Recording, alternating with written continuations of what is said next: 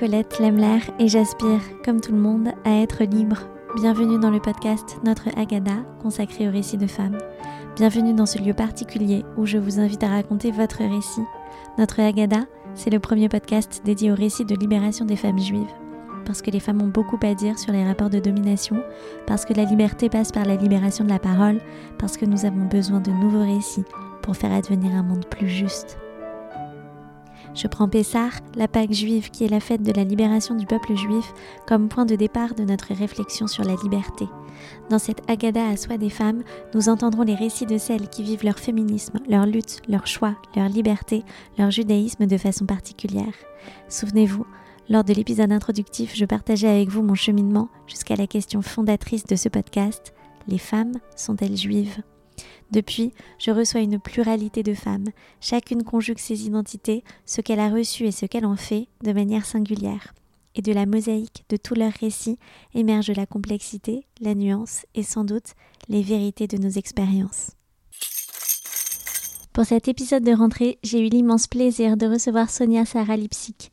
Ça a été une vraie rencontre que je garde bien au chaud dans ma mémoire. D'abord parce que c'était tout juste après le 7 octobre et que ça a été très salvateur cette parenthèse en dehors du temps. Aussi parce que l'on partage avec Sonia la poésie et qu'on a poursuivi nos échanges après l'interview et qu'on les a conclus par une bénédiction réciproque. Du fond du cœur, merci Sonia.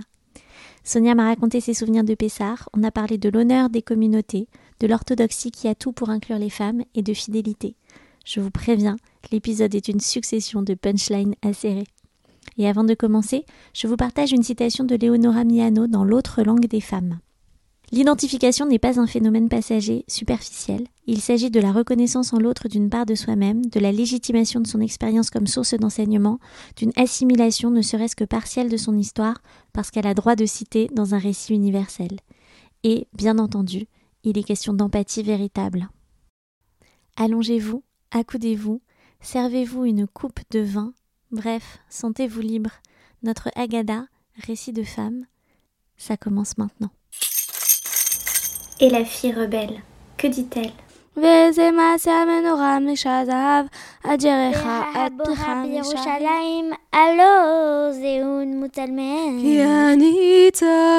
Quiconque a faim vienne et mange. Nous avons le devoir de nous entretenir de la sortie d'Égypte. Nous sommes les femmes qui posons les questions. Bonjour Sonia. Bonjour Johanna. Merci beaucoup d'avoir accepté mon invitation à venir. Euh, Sonia, tu es sociologue, conférencière, tu es auteur et dramaturge. Tu es également la fondatrice de Aura Connaissance du judaïsme, dont tu vas nous parler. Oui. Euh, et chercheuse associée à l'Institut d'études juives de l'Université Concordia à Montréal. Euh, je ne vais pas m'étendre davantage parce que tu as un CV assez impressionnant et très long. donc tu vas nous dire ce qui te, ce qui te touche et ce que tu as envie de partager avec les auditeurs et les auditrices de notre Agada. Et je précise, pardon, que je suis ravie euh, de t'attraper euh, à Paris parce que tu es à Paris pour quelques jours. Euh, et nous remercions évidemment les CUJ de nous accueillir pour cet enregistrement aujourd'hui. Moi aussi, Johanna, j'apprécie ton initiative, tous ces, enregistrements. Je trouve que c'est essentiel. Ça participe à, mettre en valeur une parole trop souvent occultée des femmes. Et quand tu m'as proposé de Montréal déjà et de participer à, à, ce projet, j'ai tout de suite dit oui. Écoute, moi, il y a un mot que j'aime et que je prends à la lettre pour le coup, c'est le mot chaim, vie, en hébreu, parce qu'il est au pluriel. Et donc, effectivement, j'ai essayé dans ma vie d'avoir euh, plusieurs vies en quelque sorte. Alors, tu l'as dit, je, vis à, Montréal, je suis franco-canadienne, j'y suis depuis, euh, depuis 15 ans. Euh, j'étais partie pour créer un centre d'études juives qui s'appelle Aleph, qui est un centre inclusif. Et entre-temps, j'ai créé ce cercle d'études juifs euh, qui est Aura. Et j'essaye de, conjuguer à la fois euh, une vie dans l'étude juive, parce qu'elle est centrale dans mon itinéraire, et une, un enseignement qui passe soit par des cours, soit par des articles, et puis une, une création artistique, parce que elle vient d'abord, je, suis comme disait, euh, euh, pour utiliser une, expression de Marc-Alain Waknin, je suis une obsédée textuelle, c'est-à-dire que c'est le, rapport au texte qui m'intéresse, qui vient féconder euh, ma vision, ma spiritualité et aussi mon écriture. Et j'ajouterais, c'est important quand on a ce rapport avec cet absolu que représente le judaïsme, et eh bien de d'un petit peu le fragmenter et, de le tamiser, de pouvoir faire route avec euh, cet enseignement euh, qui nous vient du Sinaï. Et en l'occurrence, moi, l'écriture euh, et l'écriture théâtrale m'aident. Autre point que je voudrais signaler, c'est que je suis né d'un père ashkénaze et d'une mère séfarade. Bon, en soi, c'est plus très extraordinaire maintenant, mais je dirais qu'à l'époque de la génération de mes parents, ça l'était, d'autant plus que mon père a rencontré ma mère euh, au Maroc. Et ça m'a donné une sorte de belvédère, d'un point de vue sur euh, la diversité du judaïsme, sur euh, les points communs, majoritairement communs, et puis les différences de, de, sensibilité. Voilà. Pour me présenter, je pense que c'est suffisant en, ajoutant ce, ce, point fondamental qui est mon engagement pour l'évolution du statut des femmes au sein du judaïsme, et je dirais pour euh, œuvrer pour une équité au sein de notre tradition. Merci beaucoup. Euh, c'est très intéressant à différents égards ce que tu dis, notamment sur l'écriture euh, et sur la réécriture. ça me semble hyper intéressant de ramener ça aussi au fait que la Gada euh, c'est une succession d'écritures et de réécritures euh, dont se sont emparées les femmes aussi, ces écritures-là. Euh, et je crois qu'au niveau du langage, on ne peut pas faire autrement quand on veut être plus inclusif, quand on veut faire évoluer justement cette idée d'égalité, d'équité, que de se saisir de cette langue et de la réécrire et de se la réapproprier. La Haggadah s'y prête particulièrement parce qu'il y a des Haggadot dans tellement de langues, mm. judo-arabe, judo-espagnol. Euh, j'ai pu assister à des cédères où euh, euh, on parlait aussi de ce qui se passait dans la Shoah. Enfin, c'est un texte qui, a priori, appelle une parole, une parole complémentaire. Maintenant, pour mettre les choses au point, euh, ce qui s'est passé au Sinaï il y a des milliers d'années, en, 2448 exactement de notre compute hébraïque, c'est-à-dire quand même il y a plus de 35 siècles, euh, c'était cette révélation euh, extraordinaire, une, une, une, révélation, un lien particulier entre celles et ceux qui étaient et nous, mais j'ai bien dit celles et ceux qui étaient. C'est-à-dire que nous étions toutes et tous au Mont Sinaï et que donc il s'est passé au fil des siècles comme une, une, appropriation de cette parole du Sinaï du côté de la jante masculine avec des rôles dévolus du côté des femmes. Et on assiste depuis le XXe siècle à une réappropriation de cette parole et, euh, et le, le, narratif de la, de la Gada euh, peut très bien euh, s'y prêter. Je rebondis sur une toute petite chose euh, aussi que tu as dit et qui vient euh, dire ce que tu dis ici euh, également. tu as parlé des vies. oui. Alors tu me faisais part juste avant de commencer cette émission qu'on s'était déjà rencontrés dans une autre vie, quasiment, puisque c'était il y a 15 ans et que j'avais absolument aucune idée de ton combat ou de ton engagement. donc il y a, y a, vraiment plusieurs, plusieurs vies. Et il y a aussi, j'ai l'impression, quelque chose qui se joue là dans une discontinuité de l'engagement féministe, euh, c'est-à-dire que on se retrouve souvent quand on a une conscience féministe ou quand on a l'émergence d'une conscience féministe. Euh, avec cette impression qu'on est seul à la penser euh, et que voilà moi je, t'ai rencontré ou re-rencontré disons vraiment il y a quelques mois quand j'ai décidé de lancer le podcast Notre Agada et que oui, cette réappropriation du récit avec des attributions masculines et féminines a pris le pas sur des engagements longs ou une tradition longue qu'on est sans cesse en train d'essayer de, retrouver des femmes. Euh, oui, je suis touchée par ce que tu dis parce que ça me semble un, levier euh, essentiel. Cette parole des femmes à l'intérieur du judaïsme, alors on va mettre les choses au point les femmes ont bénéficié euh, pendant des siècles d'un statut tout à fait honorable au sein, du judaïsme. La notion de divorce, par exemple, est admise une répudiation sous forme de divorce est admise depuis, euh, l'Antiquité. Euh, l'acte de l'Aktouba euh, a été à un moment donné imposé par les Chachamim, les sages. Attendez, les sages, ça fait 20 ans, 20, pardon, ça fait 20 siècles. Qu'est-ce qui se passe depuis? Ah, ben il y a eu Gershom, le, le, le meilleur Agola, qui interdit la polygamie au Xe siècle. Waouh Attends, 10, on est en 2023, ça fait toujours. Qu'est-ce qui se passe pendant tous ces siècles-là? Alors, il y a des initiatives individuelles. Euh, qui sont tout à fait euh, extraordinaires. Donc, une parole féministe, ce que j'essaye de dire, c'est qu'une parole féministe, elle s'inscrit dans la reconnaissance de ce qui a été et dans le fait d'acter que ça peut encore évoluer. Hmm.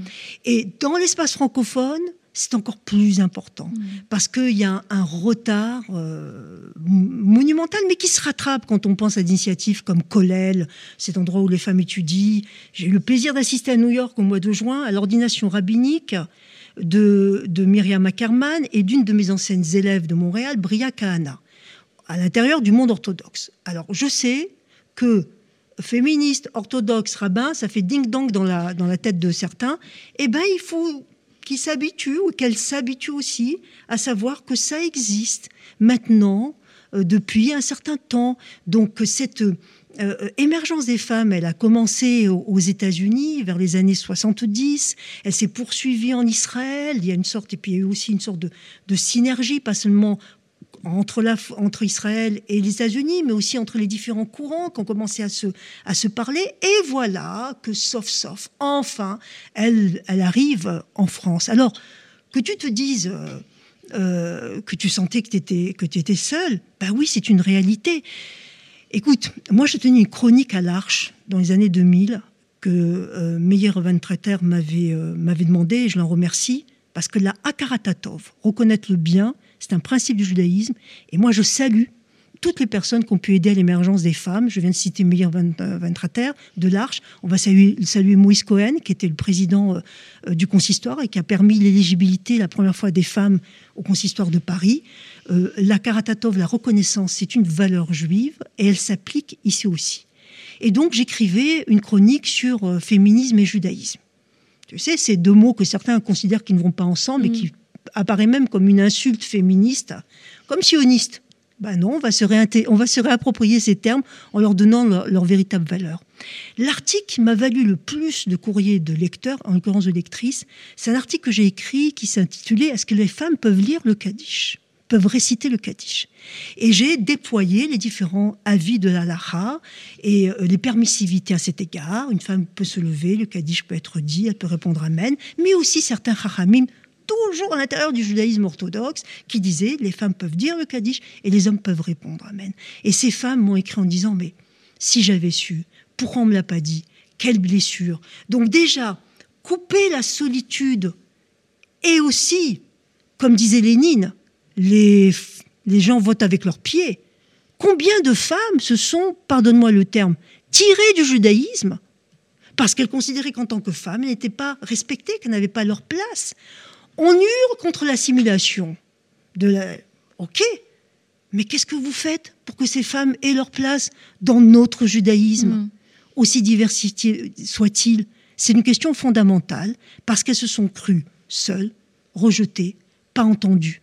Et des initiatives comme la tienne ou le combat qui est le mien depuis maintenant euh, euh, un certain nombre d'années, tu sais, moi, j'ai attendu d'avoir 40 ans, quand on dit qu'il faut avoir 40 ans pour étudier la cavale.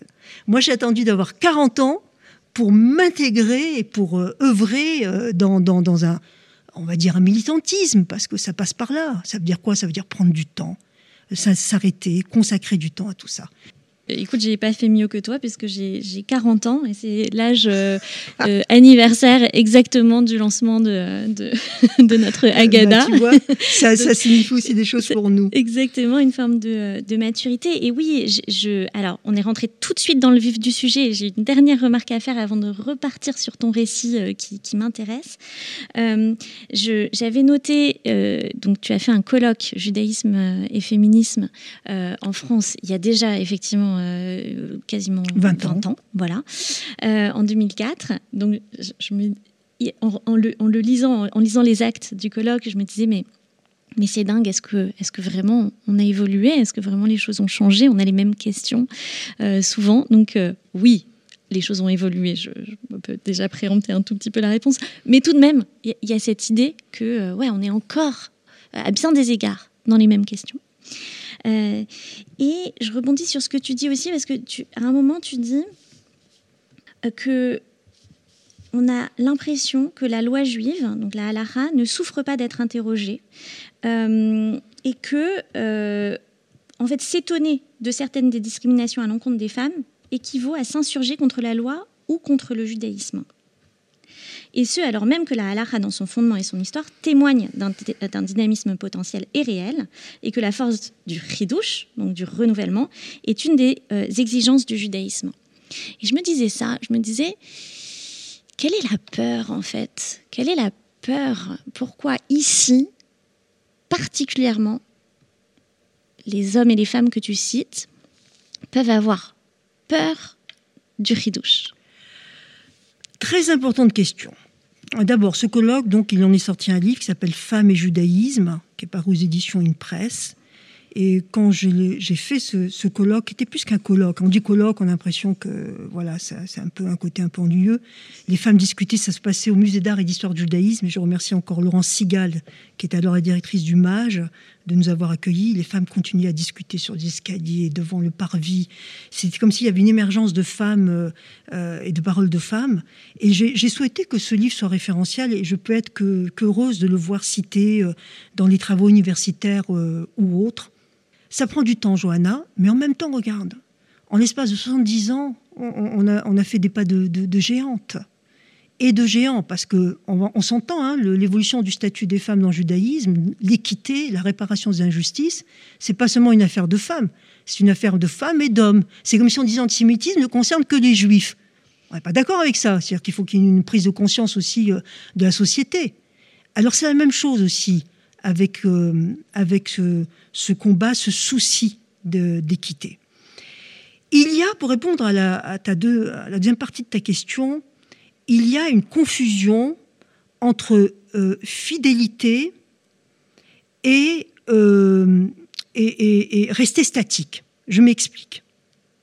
Pour ça, il faut que je passe par la définition de la émouna, de la foi, qui me vient de, mon maître, le Rabbi, euh, Ashkenazi, dit Manitou, selon son totem d'éclaireur. Il disait émouna, la racine, c'est Aleph Memnoun, c'est une des déclinaisons, c'est la fidélité.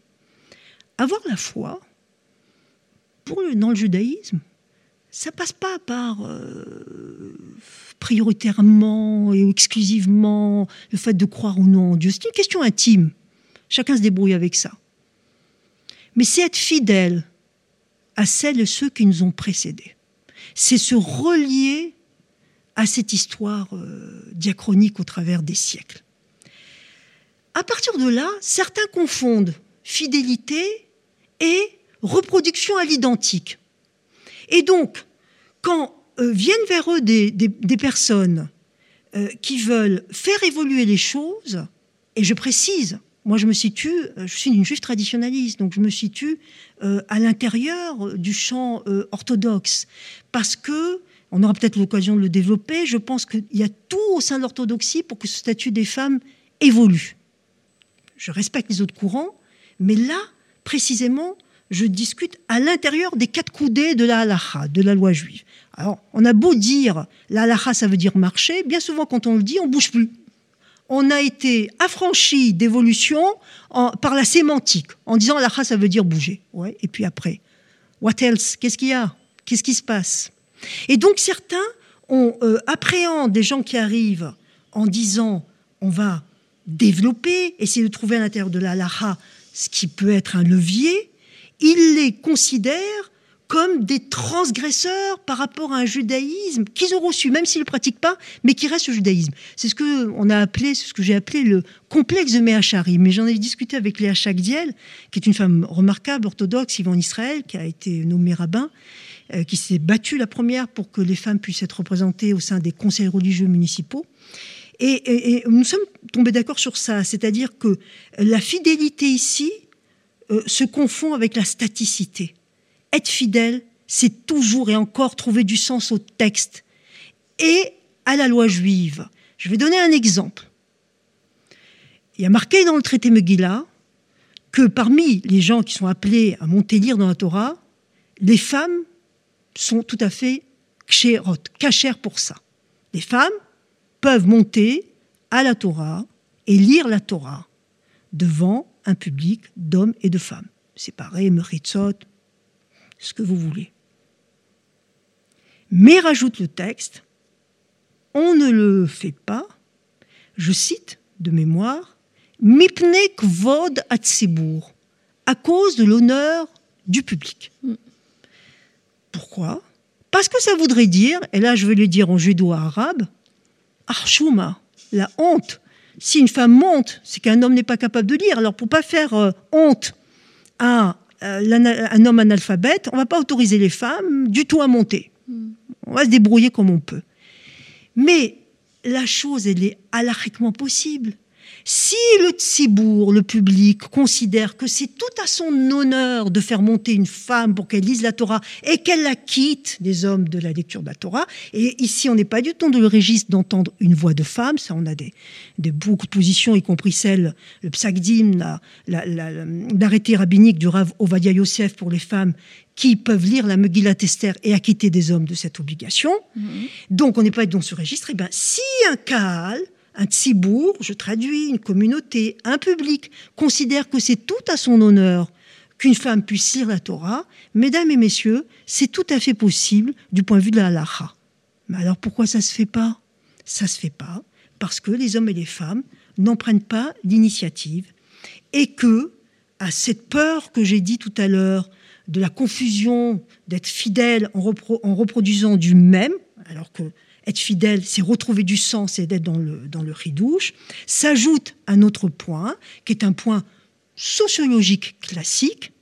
J'en profite pour dire que à mes amis qui étudient, euh, j'ai encore entendu de la part d'un ami qui étudie euh, dans, un, dans, une shiva, dans une collègue, lui dire par rapport qu'on fasse un test, oui, mais ça c'est de la sociologie. Genre Zarma, on va pas s'en occuper. Mais regardez, le texte, que, je viens de citer de Megillah, il parle de ça. Il parle effectivement de la dimension euh, sociologique. Et, donc, euh, euh, autre dimension sociologique, euh, les dominants ne cèdent pas leur pouvoir. Hmm. Il faut qu'il y ait vraiment un front uni de la part de ceux qui disent Dai, Dai, Dai, Dai, nous. Ça suffit. On ne peut plus continuer comme ça à mettre les femmes de côté dans l'étude, dans le rite synagogal, et je ne parle même pas euh, des problèmes de guette.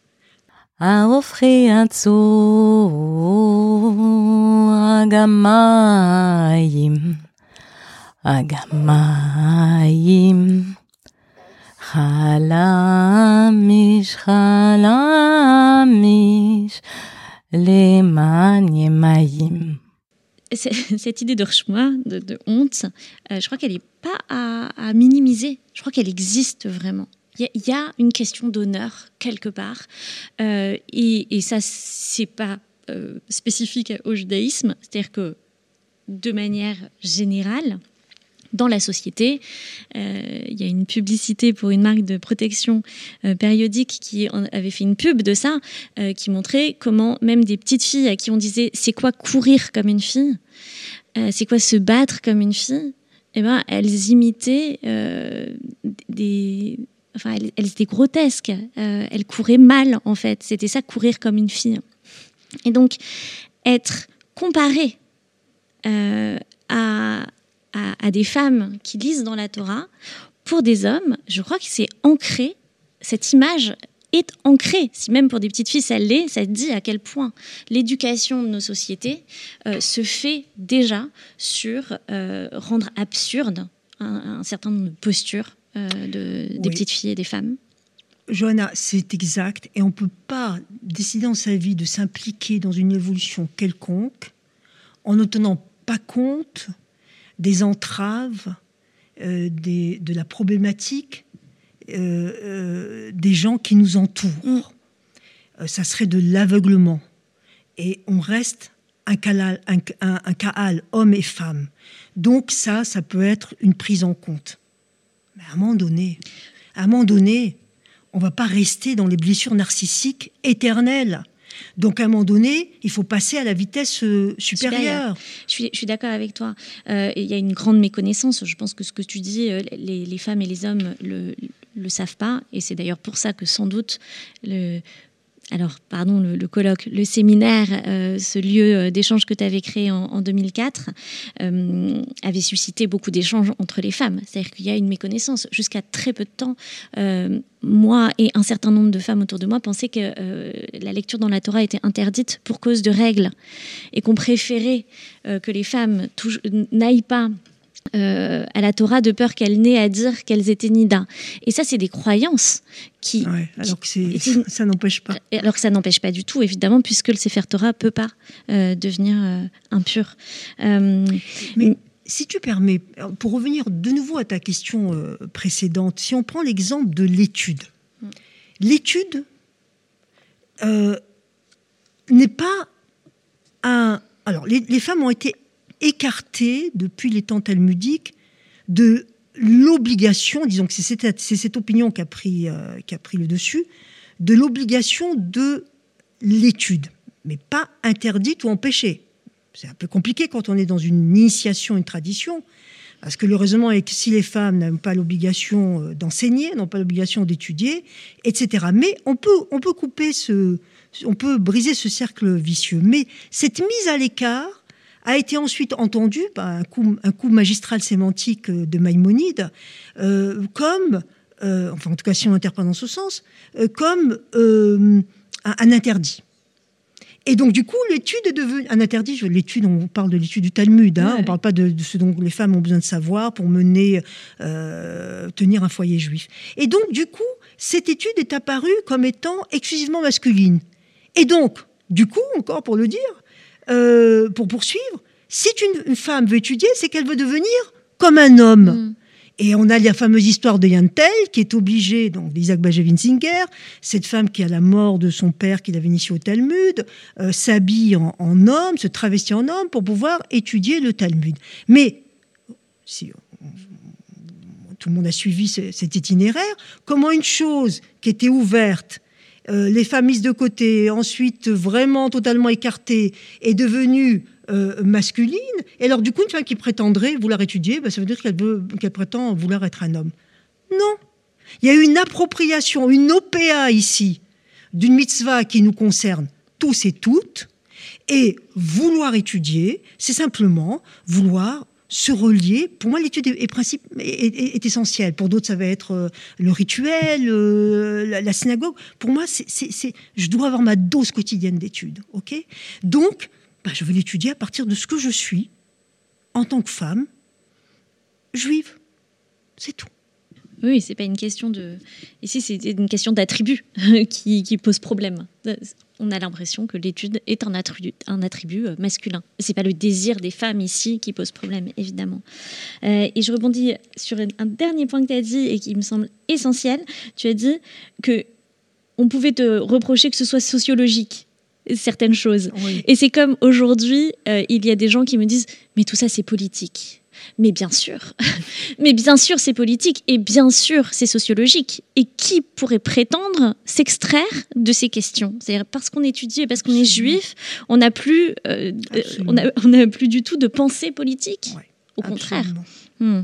Je suis tout à fait d'accord euh, avec toi. C'est beaucoup de la paresse d'esprit. Hmm. c'est vouloir mettre sa tête dans tout ça. Pas tout le monde a envie. Et puis, tu sais, dès qu'on commence à à vouloir un peu changer les choses de la part de gens qui veulent rester dans le monde orthodoxe, ça ne plaît pas. On préfère leur dire, ben, allez chez les libéraux. Ben non, on ne se débarrassera pas si facilement de gens qui, à l'intérieur de cette tradition, veulent faire bouger, veulent faire bouger les choses. Et alors après, tu rencontres toutes sortes de... tu sais, nous, quand on s'est battu avec Janine Elkoubi et mm. Maître Annie Dreyfus pour l'éligibilité des femmes au consistoire de, Strasbourg, euh, ben, on en a reçu... Euh, la tronche. Parce que vouloir euh, être, enfin, se dire féministe, euh, ben, c'est s'exposer à la moquerie, euh, au rejet. Combien de femmes disent Ah non, non, moi je suis pas féministe. Non, je suis pas féministe. Ah non, mais je suis pour ça, mais je suis pas féministe. Ok. tu, as, le droit d'avoir ton carnet de banque sans demander autorisation à ton mari? C'est un acquis de féministe. Ah, tu peux voter bah, C'est un acquis des suffragettes. Tu veux cracher sur la soupe? C'est le féminisme qui a donné tout ça. Donc, un, minimum de, reconnaissance, mais en même temps, je comprends parce qu'on n'a pas envie de, s'exposer. Je ne parle pas aussi parfois dans, dans le couple. Euh, pour que tout ça existe, il faut des compagnons de route, mm. amis, frères, pères, fils, mari, conjoint, mm. amant. Tout le monde est la bienvenue dans ce combat. Écoute, merci beaucoup. Euh, comme je disais, on est parti dans le, vif du sujet. Euh, on va revenir un petit peu sur ton histoire. Je voudrais savoir, il a ressemblé à quoi, Sonia, ton premier CEDER C'était des sdarim très joyeux. Euh, je viens d'une famille traditionnaliste light, mais Pessah, euh, comme souvent dans ce cas, est une, fête très marquée parce que euh, c'est la dimension nationale. Hein. On, rappelle, ça c'est aussi quelque chose que j'ai appris de mon maître Manitou, quand, par rapport à la conversion, si on se réfère au livre de Ruth, la Megillat Ruth qui est référentielle, c'est, elle dit, ton peuple sera mon, sera mon peuple, et c'est d'abord adhérer à une histoire qui a une spiritualité et une terre de prédilection. Donc Pessar souligne cette chose-là. Euh, j'ai le souvenir, parce qu'en travaillant sur la question, euh, euh, sachant qu'il allait y avoir cet enregistrement, j'ai le souvenir de... Je ne sais pas, pour tout te dire, je ne sais pas si on lisait toute la Haggadah. Ah, une chose est sûre, après avoir mangé, à part une chanson euh, Echad Miyodea et Shana, Shana Bab l'année mm. prochaine à Jérusalem, la Gada, elle s'est terminée. On ne disait pas le Hallel, on ne disait pas le, le Cantique des Cantiques.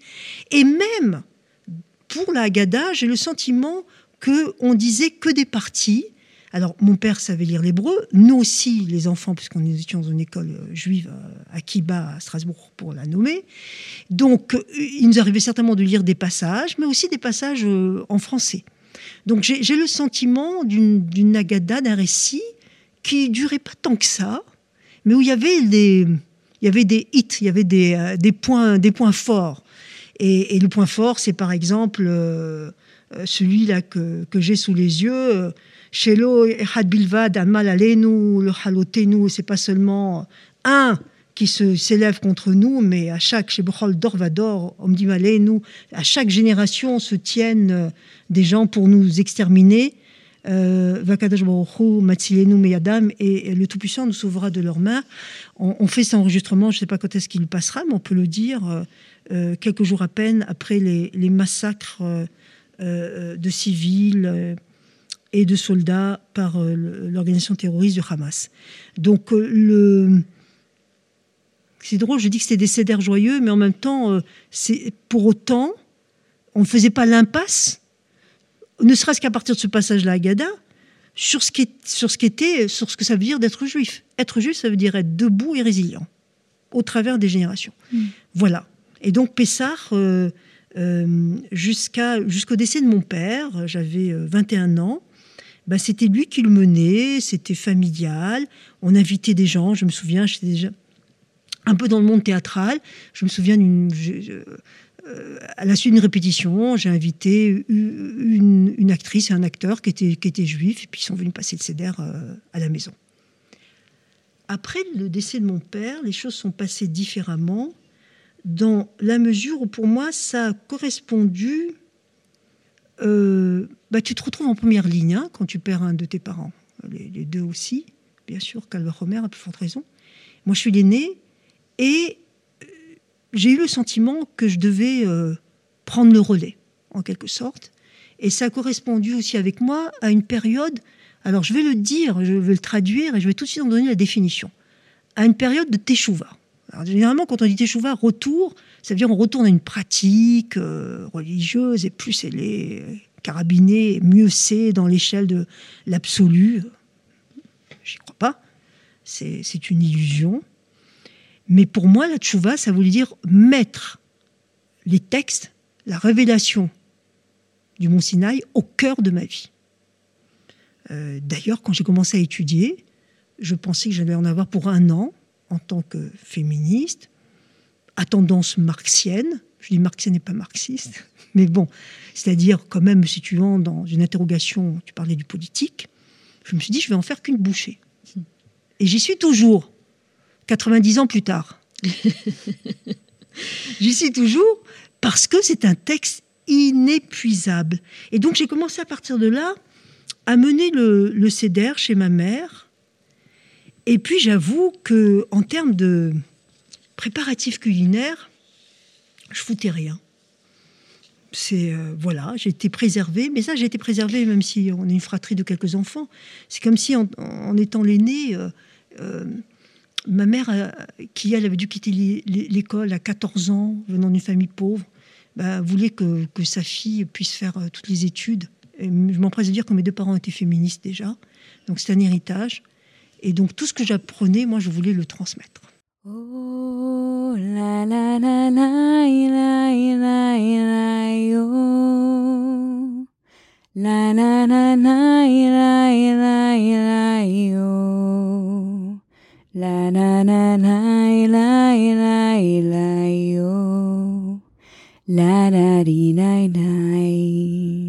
Elle préparait C'est elle qui préparait Ton père menait le céder et c'est... Oui, et c'était, je veux dire, c'était difficile d'entrer dans la cuisine de ma mère. Hein. Hmm. C'est-à-dire que c'est, la troisième, la fratrie, c'est à partir de d'une de mes sœurs que ça a pu se faire. C'était son domaine réservé.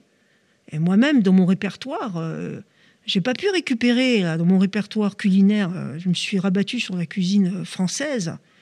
Euh, de temps en temps une chouchouka là mais j'ai pas pu apprendre, quoi, vraiment. Et ma mère faisait d'ailleurs les deux, hein, le gefilte fish et, et, le couscous. Donc oui, c'était elle, et euh, c'était bon, c'était divinement bon. Et voilà. Hmm. Et euh, qui posait des questions à cette table? Alors, pour le coup, tout le monde. Mais moi, j'ai eu un rapport privilégié avec mon père et pas seulement à la table du CEDER, euh, à la table tout court. C'est-à-dire que j'ai posé beaucoup de questions à mon père sur l'histoire. Et c'est comme ça. Alors, mon père s'est traversé la Shoah. Euh, il était dans les prisons de Franco, ce qui lui a sauvé la vie d'ailleurs. Il avait des faux papiers. Ensuite, il a été dans la résistance où il devait se cacher d'être juif parce que c'était un groupe de résistants antisémites. Il, a quitté avec un autre co-religionnaire. J'avais beaucoup de questions à poser à mon père. Hmm. Sur la Shoah, c'était un homme de gauche, sur le Front populaire. Très vite, il m'a dit le fait de ne jamais renoncer à l'espérance de l'évolution hmm, politique, donc de la justice sociale, mais de savoir que ça ne serait pas facile parce que l'antisémitisme se retrouve aussi dans la gauche et, bon l'extrême gauche ou euh, la gauche entre la gauche et l'extrême gauche et malheureusement c'est une expérience que euh, chacun et chacune peut faire tous les 20 ans mm. encore une de mes nièces qui est très engagée dans la culture écologique dans la culture euh, de la justice sociale et, et qui se sent très seule là tout d'un coup depuis ces derniers événements euh, où elle s'aperçoit avec euh, terreur que des gens avec qui elle partage beaucoup de choses euh, ne condamnent pas les actes du Hamas. Et eh ben, cette solitude, hein, on parlait de la solitude en tant que féministe, on peut aussi parler de cette solitude des, hommes et des femmes qui se situent obstinément dans l'échiquier du côté de la gauche et qui doivent faire avec cette chose qui n'est qui est toujours qui n'est jamais acquise. Oui. Oui, il y a beaucoup de collectifs militants euh, de gauche euh, alternatifs qui en ce moment euh, ne vont pas bien pour ça. qui sont exclus d'un certain nombre de choses ou pris à partie ou qui entendent des, obscénités. et j'en profite pour leur témoigner tout mon, tout mon soutien. Moi aussi. donc tu avais un, un, rapport comme ça privilégié avec ton père. Comment ça se fait que c'était toi? Donc tu as parlé de l'ENES, mais est-ce qu'il y avait euh, tes frères et tes sœurs, il y avait quelque chose qui les intéressait pas ou je sais ah pas? Non, ils étaient présents. Maintenant, peut-être que je prenais aussi beaucoup de place. Après, euh, j'ai passé mon temps à vouloir réparer euh, certaines exclusivités. Hmm. C'est le lot des aînés. Voilà. Je, bien. c'est ça. C'est exactement ça. Et euh, mais, mais tout le monde peut vous poser des questions. Je, je disais qu'on avait des invités. Je me Mhm. souviens aussi parfois, on, on élargissait, euh, on invitait aussi des cousins. Et alors là, ça m'énervait un peu parce que et ils n'avaient pas le même rapport de sérieux à toute cette histoire. Elle était un petit peu fictionnelle pour elle. Pour moi aussi, sous, sous plusieurs aspects, mais elle est vraie. Qui dit que la fiction n'est pas vraie Oui. Et donc, euh, euh, ils prenaient un peu à la légère. Et j'étais pas contente de ça. Ouais. J'étais pas contente. Ça, je me, je me souviens de, je me souviens de ça parce que pour moi, cette histoire de Yitziat Mitzrayim, de la sortie d'Égypte, c'est le paradigme. On le répète à chaque fois. Par exemple, pour le kiddush du, Shabbat. Pourquoi on parle du Shabbat? Pourquoi on va en parler de Yitziat Mitzrayim? Parce que ça vient nous dire que nous ne sommes pas seulement des victimes. Hein, je dis ça par rapport à toute la culture woke qui, sur certains aspects, euh, euh, dit des choses pertinentes, et sur d'autres, se draper dans cette victimisation euh, sans penser qu'il y a une sortie. Alors c'est ça l'histoire. Nous avons été esclaves et nous en sommes sortis. Et pour moi, c'est euh, c'est là d'où vient la résilience euh, juive beaucoup. C'est ce récit euh, majeur de, de, de, de- de la sortie de la sortie d'Égypte. J'aime- J'aimerais rajouter quelque chose, mais tu- je pense peut-être attendre que, si tu permets maintenant, c'est à, à l'une de, de tes questions, tu, tu avais dit comment, comment la liberté va venir par les femmes. Tu- on- on y va maintenant sur ça. Euh, je voudrais rappeler, euh, en, en travaillant sur ça, je, je me suis souvenu d'un enseignement que j'ai entendu du Rav Epstein, Daniel Epstein, à Jérusalem, parce que bon, dans mon itinéraire de vie, l'étude, bon, euh, tu- vous l'avez compris, est essentielle. Donc j'ai passé du temps à étudier euh, en France, en Israël, etc. Et euh, il tient cet enseignement que je vais citer dans un instant euh, du Talmud de Jérusalem, de euh, traité Rosh Hashanah, chapitre 3, et euh, du Rav Meir Simcha de Vinx, un, un- rabbi du début du XXe siècle, qui est connu sous le nom de son commentaire, qui est Meshach Chochma. On a ce verset tout à fait étonnant dans Shemot, dans l'Exode, au moment où Moïse et Aaron tentent de, de faire sortir le, le peuple, le peuple juif, le peuple d'Israël euh, d'Égypte. Et il y a ce verset, je cite en français, euh, Exode chapitre 6, verset 13. Dieu parla à Moïse et à Aaron, il leur ordonna, à l'intention des enfants d'Israël et de Pharaon, roi d'Égypte, de, de faire sortir les enfants d'Israël de la terre d'Égypte. Ok, on reprend un peu. Donc Dieu ordonne à Moïse et à Aaron d'ordonner aux, euh, aux enfants d'Israël, les enfants d'Israël, ça veut dire les enfants de Jacob, hein, on peut être centenaire et être un enfant d'Israël, de, euh, de leur ordonner, tout comme le Pharaon, de faire sortir les enfants d'Israël, les Juifs de la terre euh, d'Égypte. Alors, on sait qu'il n'y a qu'un cinquième des Juifs hein, qui ont cru Oui. et qui sont sortis. Mm. Ok.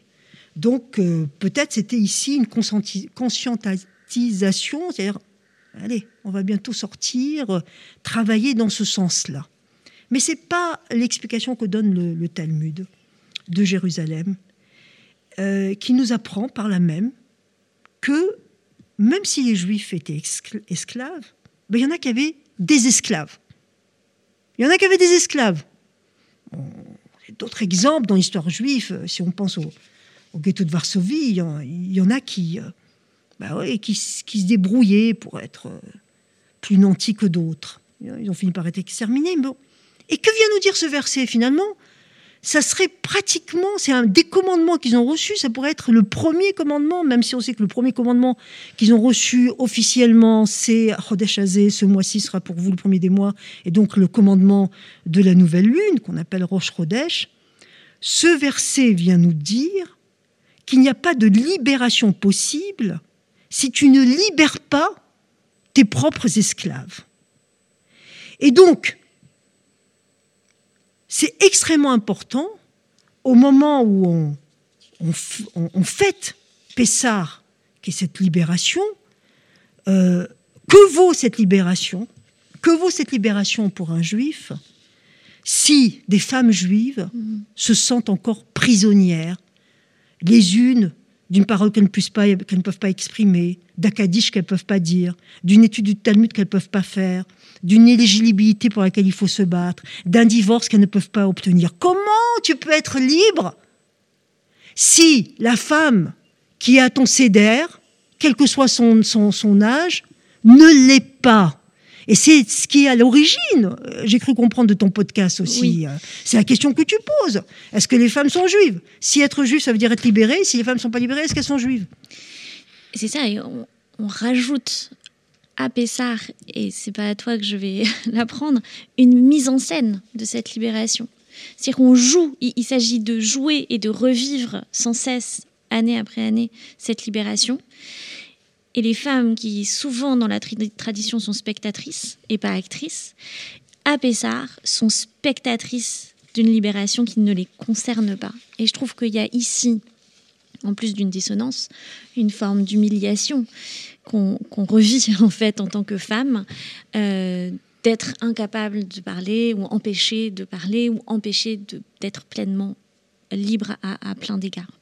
Et ce verset, Johanna, il vient nous dire que tu ne peux pas prétendre à la liberté si tu n'œuvres pas pour la liberté de ta sœur, mm. ta sœur au sens large, hein, je veux dire mm. de, de, cette euh, composante de, la moitié, voire plus du, peuple juif. Mm. Ça vient, ne va pas t'imaginer que tu vas sortir d'Égypte ou de ton Égypte intérieure, où on va dire tsar, ça vient de ces oppressions, si la personne qui est à tes côtés est toujours opprimée, que tu regardes pas cette oppression, que tu la dénies, ou que la, voyant, que tu, ne, que tu ne fasses rien. Hmm. C'est vraiment euh, l'injonction de Hariout, de la responsabilité. Hein. C'est euh, euh, non-assistance en personne en danger, ça vient directement du livre de Vaïkra, de, livre, du livre éthique.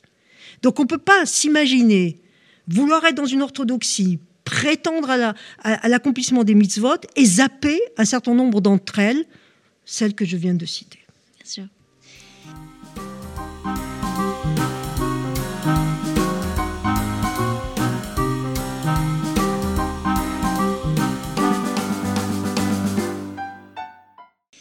Et aujourd'hui, comment ça se passe le CEDER Ah, alors aujourd'hui.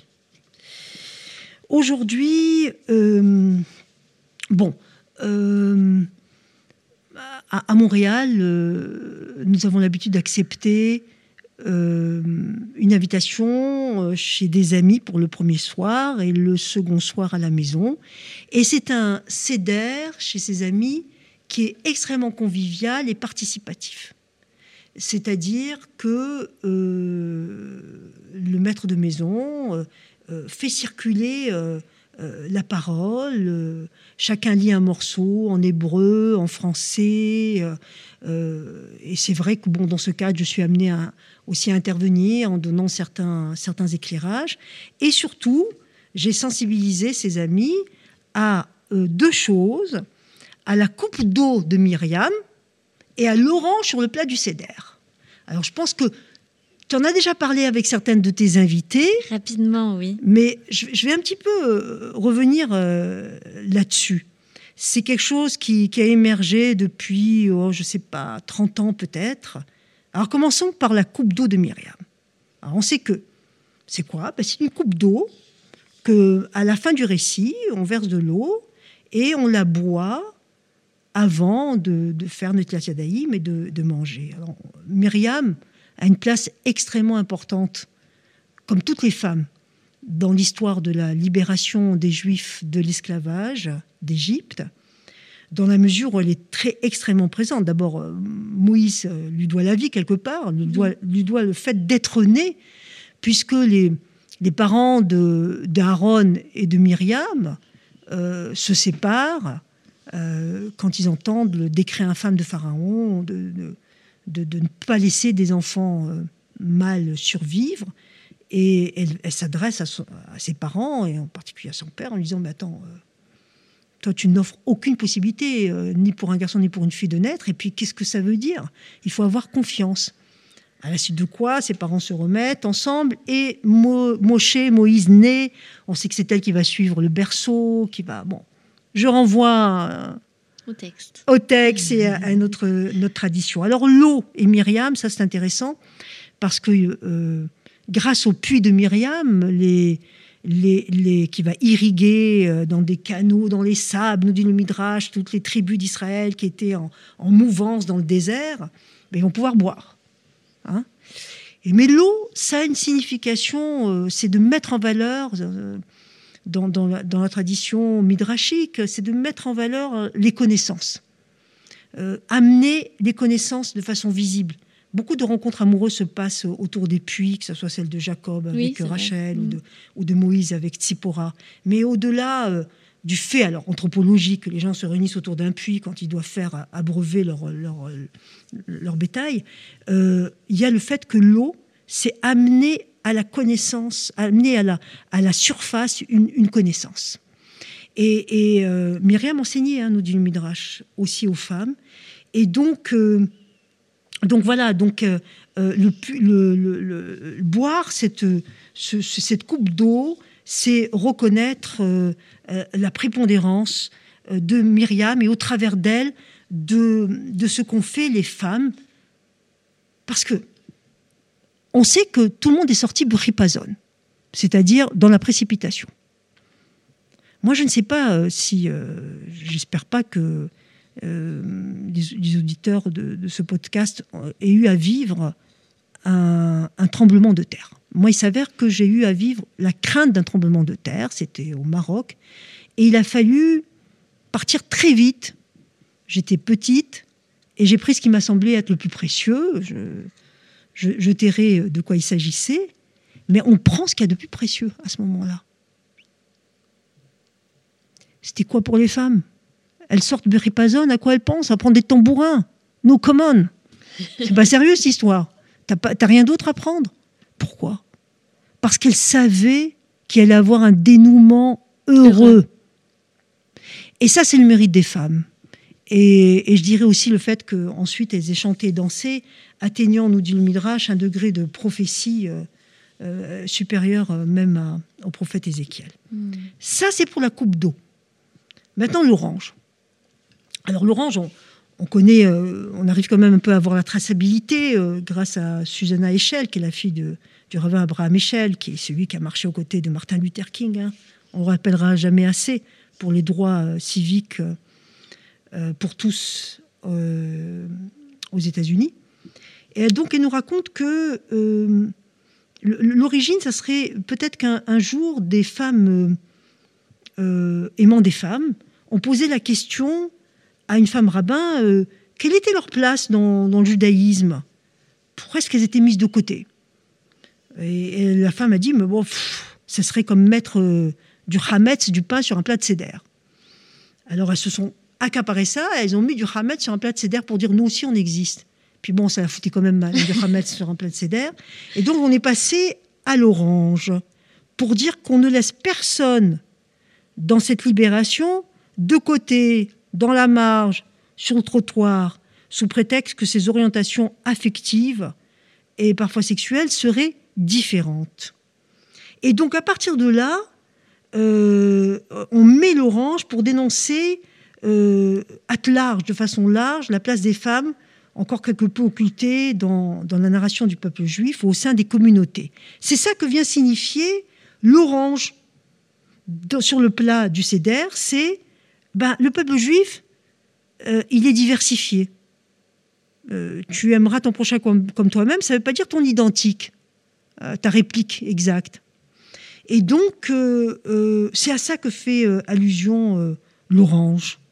Euh, sur ce plat du, du Donc, moi, je bois la coupe d'eau de Myriam et euh, il y a cette orange. Alors certains vont jusqu'à éplucher l'orange et il y a aussi une dimension euh, symbolique. Elle crache les pépins d'une orange avant de consommer l'orange, après avoir fait la bracha, on s'entend, pour rappeler le fait de rejeter la haine, mm. rejeter la haine ou l'ostracisme que peuvent rencontrer soit les minorités sexuelles, gays, lesbiennes, transgenres et, autres.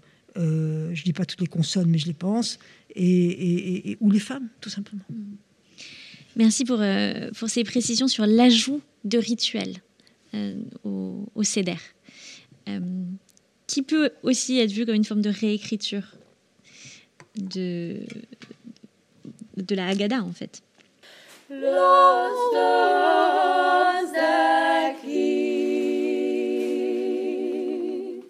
Comment tu as découvert qu'il y avait une question féministe? Faut être aveugle pour pas la voir. Hein. Franchement, euh, bon, alors je l'ai dit, j'avais des parents féministes, donc euh, ma mère m'avait parlé de sa blessure en tant que fille, euh, de ne pas avoir ce qui est considéré comme un statut égalitaire. Mon père aussi.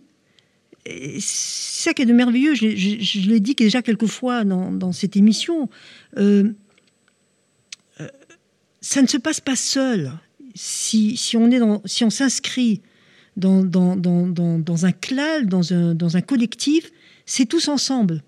Et donc, euh, je ne peux pas ne pas voir cette chose-là. Je me souviens une fois, j'étais dans un endroit, dans une synagogue, pour une bar mitzvah, et puis il y avait euh, un rideau en guise de mechitza dans la salle de haut en bas, bleu, comme les tchadors que portent les femmes en Afghanistan, la même couleur. Je, je, précise que la méritza est une séparation, physique euh, des hommes et des femmes en général euh, pour dans l'enceinte orthodoxe. Voilà, dans l'enceinte orthodoxe. Pour la prière. Pour les rituels de prière ou parfois pour les mariages. Euh, également. Oui, quand c'est vraiment très orthodoxe. Et donc, je me souviens de, de, de, de ce, de ce quelqu'un qui était de ma famille, et à la fin m'a dit, mais dis-moi, c'était pas trop dur là d'assister à cette bar mitzvah euh, derrière la derrière la, la donc pour moi le, grand tchador. Je dis euh, oui. Et pour toi, est-ce que c'était dur d'assister à la bar mitzvah en ayant ce, tchador qui te séparait du groupe des femmes? Tu l'as bien vécu? Et si tu as mal vécu, qu'est-ce que tu as fait? Est-ce que tu as fait une suggestion de d'ouvrir de voilà, c'est-à-dire qu'on est constamment renvoyé à notre, à notre responsabilité. Donc, pour moi, ça, s'est posé très vite. C'est-à-dire que le retour à l'étude des textes et à une pratique plus importante que celle qui avait été la mienne euh, jusqu'alors, dont j'ai parlé tout à l'heure, mm. ne s'est jamais départi d'une conscience euh, féministe. C'est-à-dire, je suis pas rentrée dans le monde des bisounours où tout est beau et tout est bien, sous prétexte que émotionnellement, spirituellement, euh, je renouais avec euh, une étude juive, jamais avec l'identité juive, elle m'a jamais, enfin, elle était chevillée à mon âme, et la légitimité d'être juive et que personne ne parlerait à ma place. Mais si je parle pas, qui parlera? Où va passer ma parole? C'est ce que dit Lévinas dans, ce texte au-delà du verset. Il dit que quand il y a un manque, quand quelqu'un s'absente du judaïsme, il y a quelque chose du tout qui s'absente. Lui ou elle rate son rendez-vous avec le judaïsme, mais il fait rater quelque chose à la collectivité entière. Et la collectivité ne doit pas se l'accaparer en disant Viens, fais comme moi. Non, c'est viens, prends ta place, prends ta parole, amène ton douche, amène qui tu es, vis ta singularité. Hmm. Et donc, euh, j'ai vu des êtres, par exemple, renoncer à leur art comme danseuse, comme chanteuse, comme dans le théâtre, parce qu'ils renouaient avec leur judaïsme. Et c'est une déflagration de renouer parfois avec son judaïsme. C'est tellement nourrissant, mais pas au point de renoncer à des talents que qu'on a reçus. Surtout si on est croyant, ben, c'est, ben vas-y, utilise ça à ta manière. Donc pour moi, cette euh, conscience féministe, elle est depuis... Euh, je sais pas, depuis que j'ai le sentiment de, de penser en héritage. Et elle ne m'a pas quittée, mais comme je l'ai dit aussi, j'ai attendu pour mener des combats d'être solide au niveau des textes.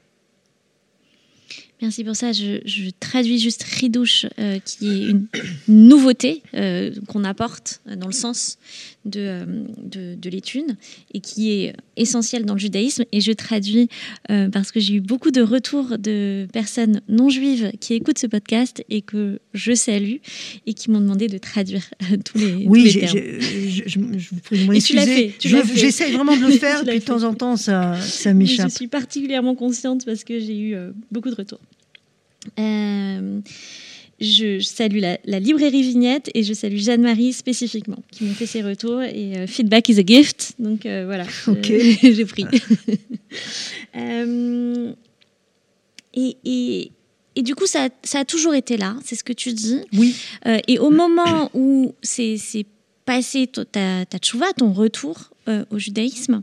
Au, retour à l'étude des textes. À l'étude des textes. En les considérant comme étant euh, faux, enfin le, le- le- le nœud quoi d'une vie. Hmm. Euh, Est-ce qu'il y a eu superposition? Est-ce qu'il y a eu euh, rencontre euh, conflictuelle entre ces deux éléments? Est-ce que tu es toujours dans cette lutte? Ouais, c'est une question euh, très pertinente. Donc, dès, dès le départ, j'ai tout de suite étudié le statut des femmes. Hmm. Et j'ai compris une chose, c'est que nous sommes un peuple de sachants, de connaisseurs. Pardon. Et qu'il faut, comme tu sais, il faut mettre la main dans le moteur. euh, celui ou celle qui sait, bah, c'est très lié aussi au, au- au pouvoir. Oui. Mais moi, j'ai appris une chose de, j'ai appris une chose de la Megillat Esther, euh, pas de la Megillat Esther, de l'histoire d'Esther. C'est rapporté dans le traité Megillah. Euh, Esther va voir les Chachamim de son époque pour leur dire il faut euh, écrire et fixer la, cette fête-là. On a échappé à un massacre. Donc les sages, oui, tout à fait. Euh, Écris-nous, il faut qu'il y ait le, le Megillat Esther. Il faut que le rouleau d'Esther existe. Écri- écrivez mon histoire, oui.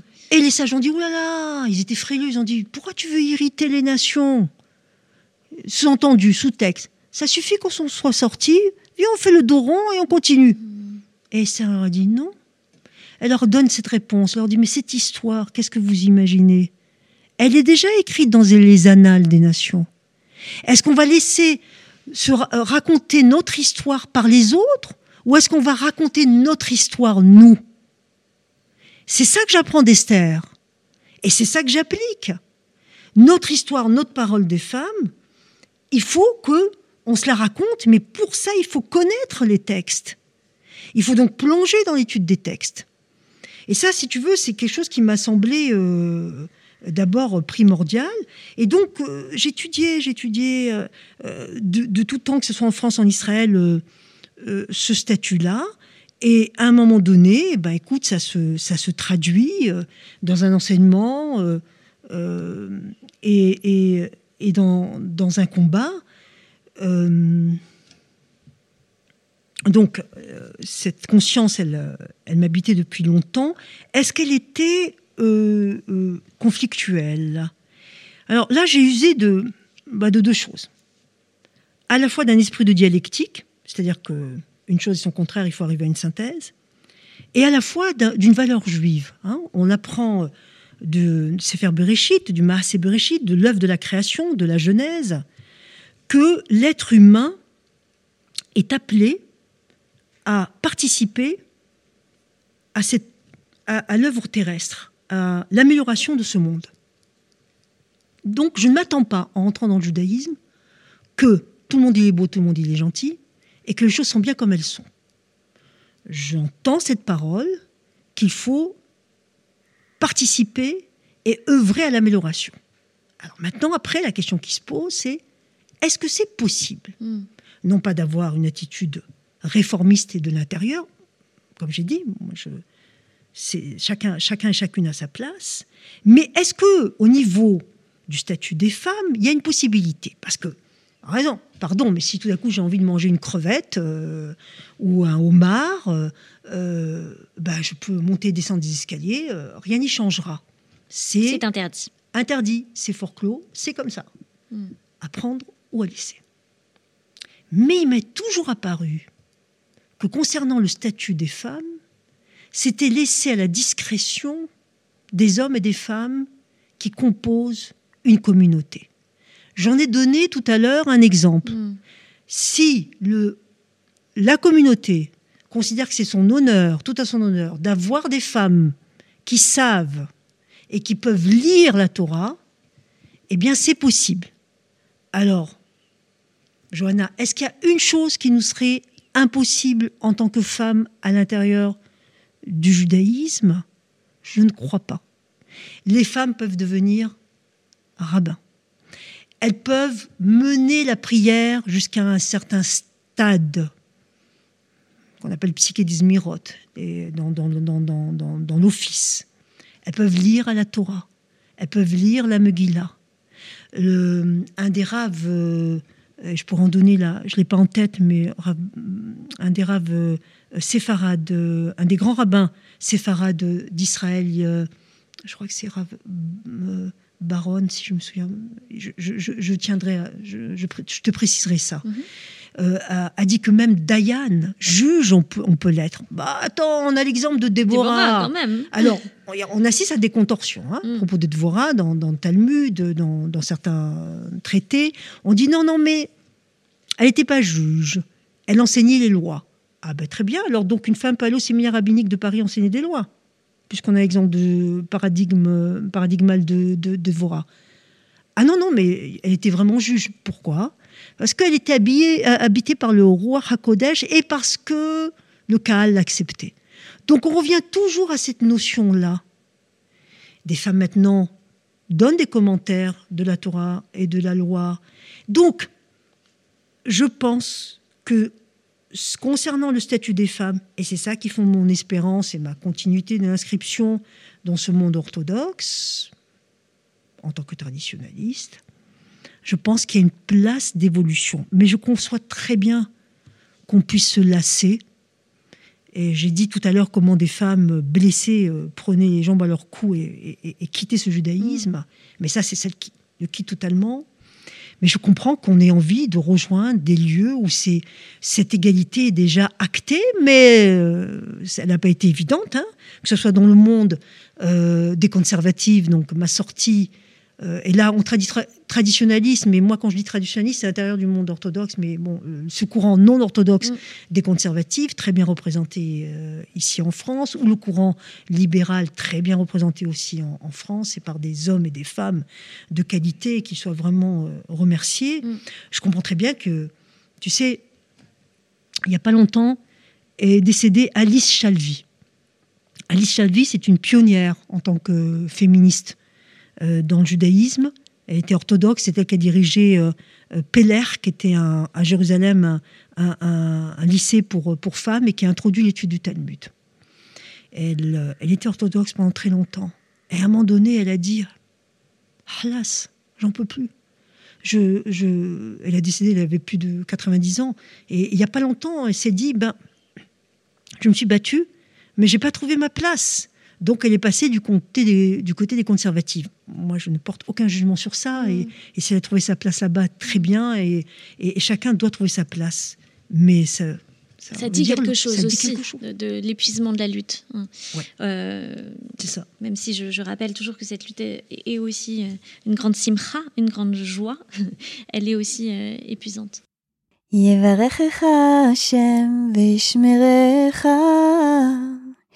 יאר השם פניו אליך ויחונקה. יישא השם פניו אליך וינסם לך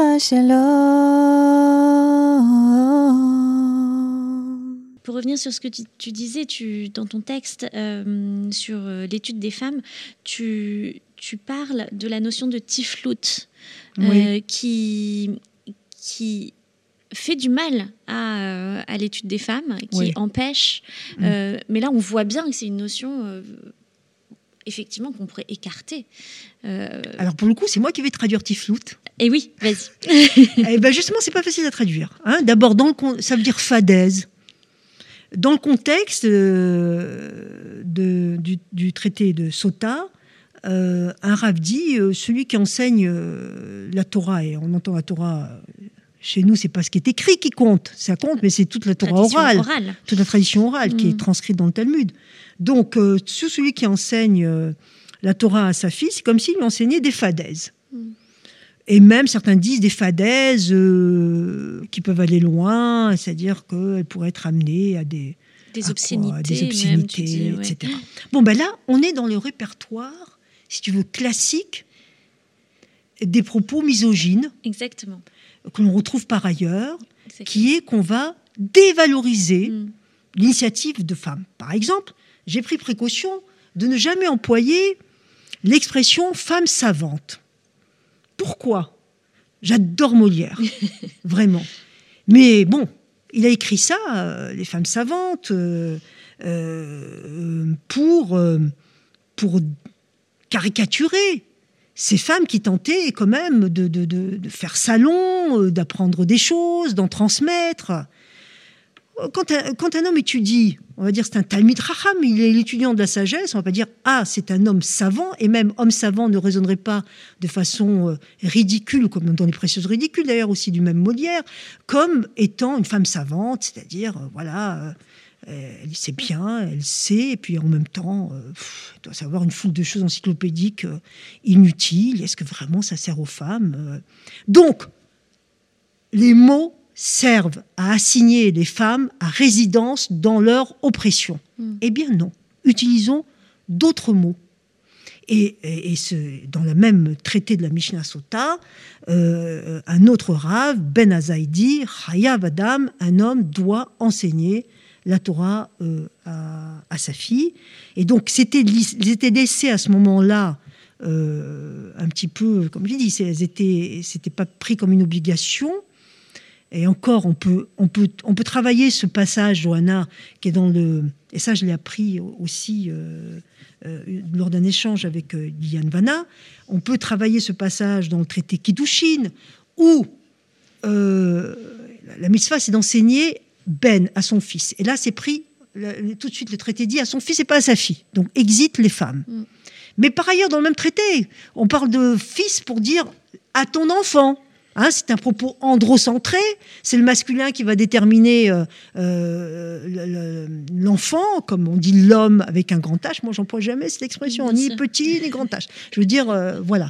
Et donc, euh, là, ça concerne aussi bien les garçons mmh. que les filles. Mais si on suit le raisonnement de, de l'étude, donc euh, tu enseigneras ton fils et pas à ta fille, donc la fille n'a pas l'obligation d'être enseignée, donc elle n'a pas l'obligation d'apprendre et d'enseigner. C'était laissé donc là à discrétion aussi euh, d'une société. On vient toujours avec le fameux exemple de Brouria. Ok, alors depuis Brouria, on peut, il peut y avoir d'autres femmes. Et tu as vu comment elle termine mal, Brouria Oui, mais ça ressemble fort, cette histoire de Brouria, ça, ça ressemble quand même fort à, à faire peur. Absolument. Parce que. Soyez effrayés de. Rappelons-le, Brouria euh, euh, euh, était une femme qui connaissait, fille de rave, femme de rave. Et elle s'est à un moment donné, quand elle a entendu le propos que les femmes avaient d'Artan Kalan, que leur da'at, une des formes d'intelligence, était légère, elle a souri. Et à ce moment-là, euh, c'est un Rachi, hein, je veux dire, euh, euh, donc le commentateur du 10e, du 10e, 11e siècle, qui vient nous, nous rapporter cet enseignement dont la source n'est pas encore très connue, qui dit que, n'est pas identifié, que son mari l'a mis à l'épreuve.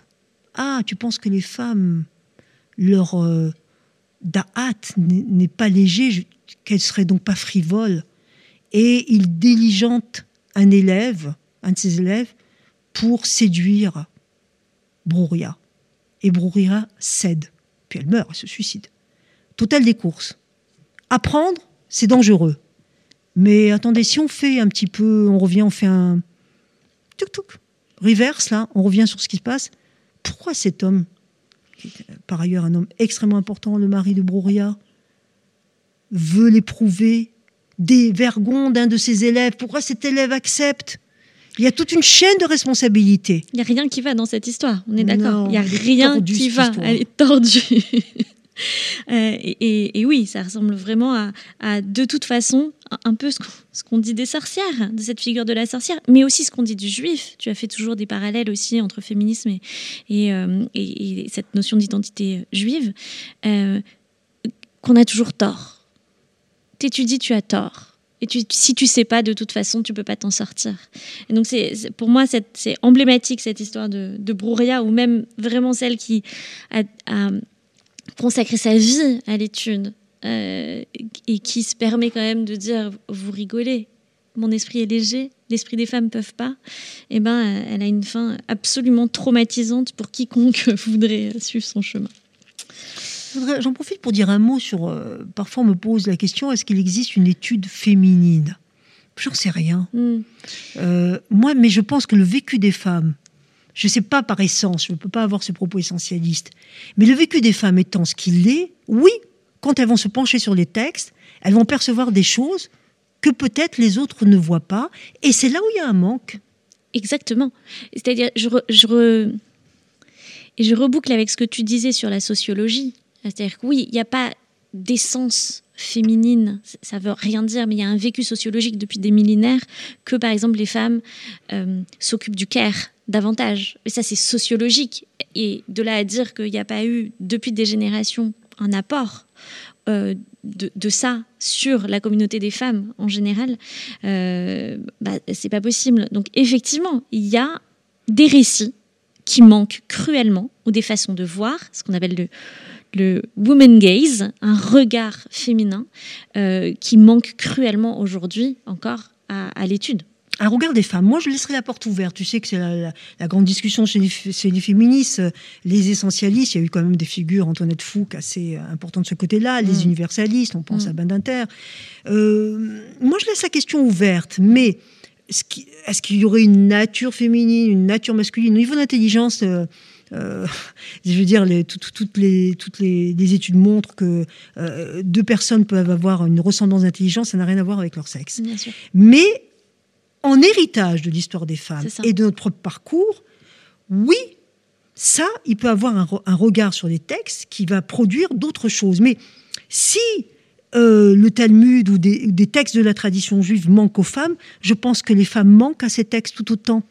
Et, quand les hommes s'en aperçoivent, eh ben, ils deviennent des alliés. Parce qu'ils s'aperçoivent que ils ont. C'est pas, écoute, l'étude des textes, c'est pas une histoire de club anglais fermé aux femmes. Hein. On s'est trompé de nationalité, là, quelque part. C'est ouvert, c'est à tout le monde. Et, donc, je comprends qu'on ait envie parfois d'étudier entre hommes ou d'étudier entre femmes, mais il est important qu'il y ait à un moment donné aussi des, passerelles. Ça, me fait euh, penser à Bell Hooks qui dit euh, dans une interview que j'ai vue euh, circuler sur les réseaux sociaux qu'elle comprend pas, et ça c'est aussi une incompréhension de ma part, comment encore aujourd'hui un certain nombre d'hommes ne s'intéressent pas à ce que les femmes ont à dire. Et ça marche en littérature, c'est-à-dire qu'il y a, et ça marche aussi pour toutes les questions féministes, c'est-à-dire qu'il y a la moitié de l'humanité qui dit quelque chose de manière complètement diversifiée, euh, etc.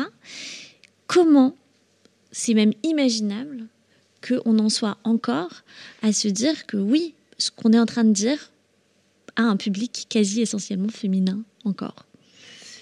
Écoute, c'est comme euh, le racisme, l'antisémitisme, mm. euh, c'est un combat incessant, mais ce n'est pas un combat de décisif, c'est-à-dire qu'il y a à chaque fois des avancées avec des risques de, de, backlash. voilà, mais euh, il, faut, il faut tenir notre bout, il faut faire ce qu'on a à faire. Hmm. On, a une responsabilité, euh, on, doit, on doit la tenir. Et ensuite, euh, comment ça se situe dans, dans l'histoire ou dans l'économie spirituelle au travers des générations, on peut le pressentir, mais c'est pas entre nos mains. En tout cas, c'est ce qu'on a, c'est ce qu'on a, c'est ce qu'on, c'est ce qu'on a à faire. Hmm. Et pour moi, c'est une, tu sais, si on est dans la métaphysique, il y a dans le traité dans le traité Shabbat, euh, je crois, euh, il y a quelles sont les, questions qu'on nous posera quand on sera euh, dans l'autre monde? Alors un certain nombre de questions. Est-ce que tu as pris du temps pour fixer Est-ce que tu as fixé du temps pour l'étude? Bien sûr, c'est très, des questions qui sont aussi très orientées. Très orientées. et, est-ce que tu as été honnête dans ma et Matan, c'est-à-dire dans, dans, tes échanges? À la fois, ça peut être, tu sais, les échanges commerciaux, mais les échanges, etc. Il y a comme ça cette, euh, question, sept questions qui sont, qui sont posées. Moi, j'en rajouterai une huitième, hein, parce qu'on peut. On va commencer un petit Talmud de femmes. je rajouterai qu'est-ce que tu as fait de ton vivant pour que les femmes se sentent mieux à l'intérieur de votre héritage commun? Qu'est-ce que tu as fait dans tous les domaines pour qu'elles puissent pleinement vivre son judaïsme? Ouais, je rajouterai cette question-là, mais en disant qu'on peut déjà commencer à se la poser maintenant. Euh, est-ce qu'il y a une lutte pour la libération qui te touche particulièrement? Je pense qu'on ne peut pas faire l'impasse sur le, sur le problème du guet, du divorce religieux. La, lutte qui m'a vraiment euh, tenu à cœur, c'est celle de, l'étude. C'est pour ça que j'ai consacré une large partie de, de, ma vie et que ça continue et que j'ai créé ces, ces centres d'études. Mais euh, nous sommes contemporains d'une injustice flagrante qui est que lorsqu'un homme refuse d'accorder le divorce euh, à sa femme, ce même homme peut mener une vie euh, affective, sexuelle, à condition que ce ne soit pas avec une femme mariée. Il n'est pas sanctionné, son enfant aura le statut de tous les enfants, alors que au même moment, la femme à qui il refuse de donner le guet, parce que c'est pas le tribunal rabbinique dans la loi juive qui, euh, euh, qui, qui, décide de délivrer le guet, c'est l'homme qui doit le donner. Et eh bien au même moment, cette femme euh, ne peut pas mener de vie affective si elle est en situation d'adultère. Et il faut savoir, c'est pas évident de, de dealer avec son surmoi et, peut-être qu'elle a, elle a envie d'être elle dans, dans, dans, dans ce judaïsme-là. Elle ne veut pas être adultère et si jamais elle a un enfant, il sera un mamzer, c'est-à-dire un enfant euh, qui n'aura pas le même statut en tant que juif. Hein. Je m'empresse de dire que mamzer, c'est pas enfant bâtard, c'est-à-dire qu'un enfant qui est né en dehors, en général, dans le judaïsme, un enfant qui est né en dehors du mariage. C'est-à-dire soit le mariage, il n'y a pas eu de roupa, soit c'est avec un, non-juif, euh, euh, soit c'est une mère célibataire, soit c'est un enfant qui naît euh, d'une union de, enfin qui, est accueilli au sein d'un couple homoparental. Ça change rien pour son identité juive. Ce n'est pas de considérer comme un bâtard. L'enfant illégitime, c'est celui qui naîtrait d'une relation incestueuse. Qu'est-ce qu'on fait par rapport à ces femmes qui sont enfermées euh, euh, dans leur statut, euh, ancrées, c'est le terme même d'agounote, ancrées dans leur statut marital, avec une horloge qui tourne, ne peuvent pas refaire leur vie, ne peuvent pas avoir d'autres enfants, alors que les possibilités sont là. On ne va pas renvoyer à l'impuissance. Être juif, c'est savoir être, recevoir cette tradition, connaître et savoir quel levier on peut euh, euh, de quelle vie on peut user pour, euh, pour réparer des injustices. Je rappelle, et là je renvoie à tous les textes, y compris dans le livre que j'ai cité tout à l'heure, Femmes et judaïsme, Quand les femmes lisent la Bible, l'autre livre que nous avons fait avec Janine Koubi aux éditions In Press, où il y a vraiment des solutions qui sont données. Il peut avoir une annulation, il peut avoir un accord prénuptial, il peut avoir vraiment des solutions à condition que le leadership, accepte de se mettre d'accord. Et ce leadership, il peut se mettre d'accord à partir du moment où les hommes et les femmes le demandent, font pression, l'exigent. Alors ça passe, ça passe, ça veut dire que dans les écoles juives, il faut parler de ça, il faut parler euh, de ce qu'est l'accord prénuptial qui permettrait euh, euh, davantage aux femmes d'obtenir leur guette. Ah ouais, maintenant tu veux parler du mariage, mais tu parles du divorce. Mais c'est ça la ktouba. C'est un contrat.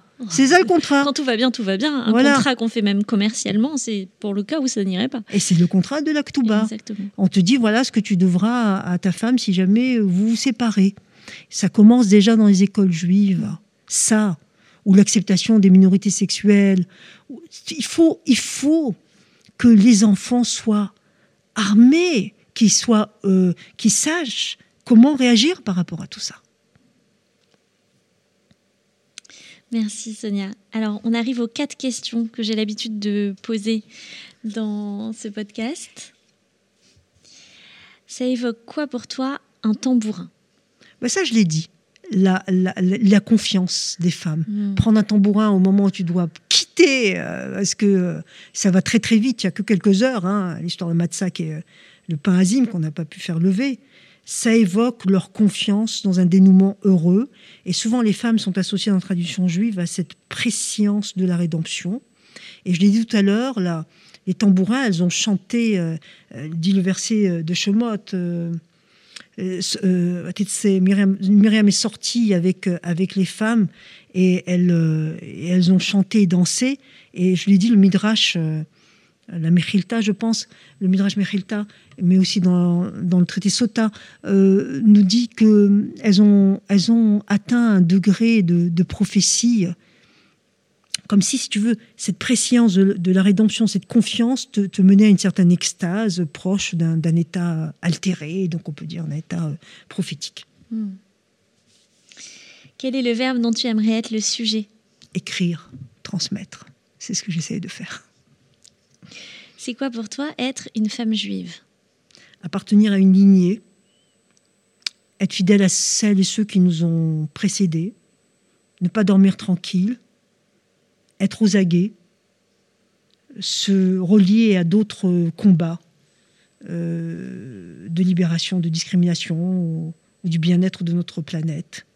C'est être au cœur des interrogations sociétales et, et tenter d'y exister à partir de sa propre tradition. Et est-ce que tu es libre? Je suis en process. oui et non. Mais tu sais, si c'était un état euh, permanent, on ferait pas, on ferait pas Pessar. Hein. Je rappelle que Pessar, quand on le découpe, hein, la fête de Pâques, c'est Pessar, la bouche qui converse, qui parle. Donc ça parle, on le sait depuis Freud, hein, aussi euh, l'importance de la parole pour, euh, pour, pour être conscient, pour se, pour se libérer. Non, c'est n'est libre que celui qui est en chemin, je crois. Alors, est-ce qu'il y a un passage de la Haggadah traditionnelle ou de la Haggadah des femmes euh, qui te touche particulièrement? Ben, J'ai cité tout à l'heure ce passage de à chaque génération, il faut, s'attendre à avoir des, antisémites, mais je crois que le passage qui me touche le plus, parce que j'y vois toute l'âme juive, c'est nous Ça suffit. Alors, ça suffit, on peut l'entendre dans tous les sens, mais là, qu'est-ce que, disent, euh, qu'est-ce que dit ce passage très brièvement et euh, les Juifs disent, mais si euh, tu nous avais fait sortir d'Égypte et que sans faire des miracles, ça aurait été suffisant pour nous. Et si tu ne nous avais pas donné la Torah, imaginez cette parole complètement incroyable que disent les Juifs. Bon, ça aurait suffi pour nous. C'est-à-dire, et, si tu nous mènes pas jusqu'en terre d'Israël, eh ben, ça aurait suffi pour nous. Daï, daï, daï, nous serait suffi. Mais ça veut dire quoi? Ça veut dire, on, on est dans un tel rapport de reconnaissance de ce qui se passe que déjà on accepte une chose, on peut s'en contenter, mais on en rajoute encore une autre, parce que tout ça, on est content de l'avoir. Et, et ça veut dire pour moi aussi, euh, de toute façon, avec ce qu'on a, on continue. Et ça me semble euh, essentiel pour traverser tous les affres de l'histoire juive. Et alors je demande à mes invités euh, s'il y a un chant ou une poésie ou voilà quelque chose que tu as à nous faire écouter et pourquoi, ce pourquoi et ce, passage te touche particulièrement Alors oui, alors au début je pensais que c'était une chanson et je voulais que ce soit Bella Ciao, tu sais cette chanson euh, euh, que, les féministes se sont appro appropriées, cette chanson italienne, mais tu m'as dit qu'il fallait la chanter, alors du coup ça m'a un petit peu... je me suis dit je ne sais pas quelle sera ma voix hein, par rapport à tout ça. Après tu m'as dit que ça peut être un texte. Alors écoute, comme j'écris, j'écris euh, depuis quelques mois des récits poétiques. Euh, ben voilà, euh, j'en ai un qui s'intitule Qui se souviendra? Et je commence par citer une phrase de Borges, qui est pour moi un, des maîtres. D'ailleurs, on lui soupçonne une origine juive. Il était très philosémite, en tout cas. Donc Borges, c'est écrivain argentin qui écrit dans L'Aïeul, une nouvelle dans le livre Le rapport Brody, la chose suivante. Le 14 janvier 1941, Maria Justina Rubio de Yoregui allait avoir 100 ans. C'était la seule fille encore en vie d'homme ayant vécu la guerre de l'indépendance. Et donc mon texte s'intitule Qui se souviendra Qui se souviendra de nous dans quatre, cinq générations Pour les plus chanceux, dans deux ou trois. Nous ne sommes habillés que des bienveillances accomplies, et peut-être de celles que nous avons tentées, visibles ou invisibles. C'est notre trace dans ce monde-ci, et dans l'autre, paraît-il notre corps sera de lumière ou en guenille. C'est ici et maintenant que l'on œuvre, dans tous les cas. Je plaide pour la mensuétude, Rahmanout en hébreu, en guise de manteau. Merci beaucoup Sonia. Merci, c'est un très bel épisode. J'ai eu beaucoup de plaisir à échanger avec toi. Merci moi aussi. Et je te remercie vraiment euh, de, ton initiative, euh, du fait d'inviter des gens divers, de, d'y consacrer du temps, d'utiliser la nouvelle technologie, de permettre à des gens qui s'imaginent peut-être être seuls, eh ben, de comprendre euh, qu'elles ne le sont pas. Et c'est une très belle fin pour cet épisode. Merci Sonia.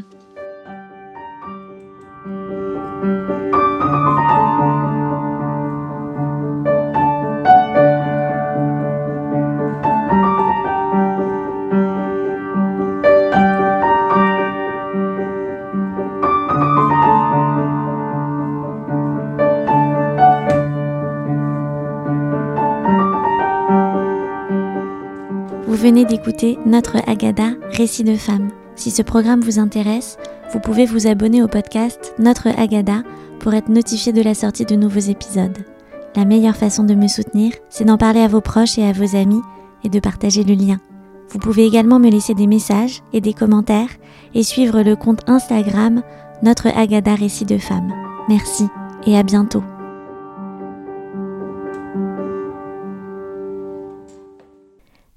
Et avant de vous quitter, je remercie chaleureusement toutes les personnes, et elles sont nombreuses, qui m'ont accompagnée pour la réalisation de ce podcast. Un grand merci à Clara Lemler pour les voix, Marion Bellal pour le montage et à Élise Lemarié pour la musique. Rendez-vous dans quelques jours pour le prochain épisode.